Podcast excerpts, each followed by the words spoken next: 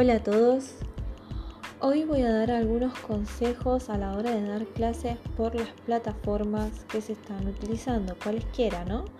Eso está, puede ser por, por YouTube, puede ser por Zoom, Skype, eh, Twitch y bueno, muchas otras herramientas que bueno, también hoy está Facebook, así que em, hay muchas plataformas para poder dar clases hoy y muchos profesores ya la agarraron la mano, pero estos consejos eh, son eh, particularmente en cómo presentarse delante de una cámara, ¿no? No me refiero a lo que es visual, sino a cómo eh, facilitarles a los chicos esta tarea, ¿no? de estar ahí y prestar atención cuando esté dando eh, la clase el profesor o profesora. El primer consejo que doy es que lo que he notado generalmente es que los profesores eh, cuando dan la clase lo dan todo, toda la clase o de una hora, todo con el mismo tono de voz. Lo que hace es que muchas veces los chicos se pierdan en ese, en ese transcurso de, tiempos, lleguen a perderse. O sea, es importante que juguemos un poco con los tonos eh, de voz para poder recuperarlos. Eh, hay un gurú que, que, va explicando muchas cosas, en filosofías de la vida y demás, y de repente se queda en silencio y dice, hola. Eso está muy bueno también. Si no, no se te hace muy fácil el tema de, de jugar con los tonos de voz, estaría bueno que uses como unas palabras como para que los chicos despierten y digan, ah, ok, estoy acá, estoy escuchando una clase del profesor. Eso está muy bueno y bueno, y más que nada lo quería compartir con ustedes.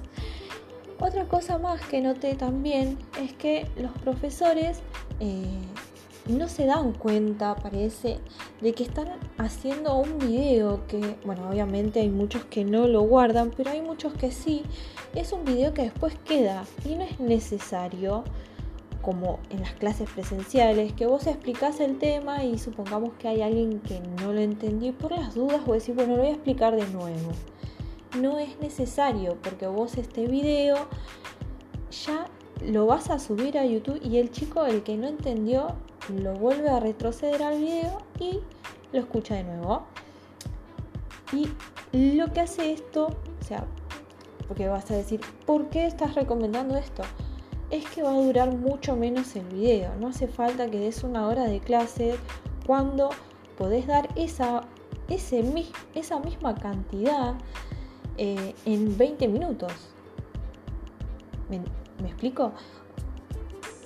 Entonces, trata eh, de explicar todo en el menos tiempo posible para que los chicos cuando tengan que ir al video puedan encontrarlo y que no se pierda eh, adelantando los videos y buscando cuál era la parte no, es mejor tratar de hacerlo en el menor tiempo posible y que se entienda, ¿no? Eso e-, es muy importante.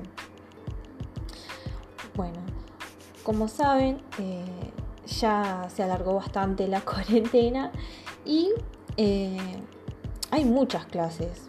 Hay muchas clases, la clase 1, la clase 2, la clase 3. No, no, profes, por favor, eh, pónganle un título, digan de qué, de qué se trata eh, la clase. También otro consejo que doy, que doy que es buenísimo, que supongamos que el video es de una hora, ¿no? Vamos a volver al, al, principio. Supongamos que es de una hora y el chico suponemos que no fue a la clase, eh, bueno, estuvo eh, viendo la clase. Y entonces eh, estaría buenísimo que vos al principio del video des como una introducción de qué es lo que se va a ver. Eso es genial. Porque puedes explicar todo lo que se va a ver en, en la hora de video en un minuto o dos. Y entonces el chico va a saber buscar después a la hora de estudiar para el examen eh, dónde buscar, que eso es importante. Y no tener que ver video por video cuál era eh, el ejercicio tal o cuál era, cuándo era que explicó tal cosa.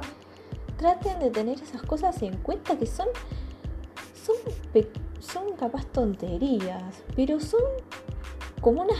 O sea, es clave para los chicos para organizarse mejor y, y poder buscar las cosas. Es muy importante. Eh, bueno, por último, un consejo también que he notado que muchos profesores no tienen en cuenta el tema del tamaño del texto donde esté explicando, ¿no? Por eso nuevamente voy a recomendar Sumi que sirve de mucho, como la palabra lo dice, también para hacer zoom, para hacer flechitas, para remarcar eh, cosas que vos estés explicando. Está muy buena la aplicación, está para Windows, es fácil de usar, es a través de comandos, solo tenés que aprenderlos o anotártelo en un papelito y dejártelo en un costado y, después con el tiempo te lo vas a aprender. Bueno, esos son algunos consejos.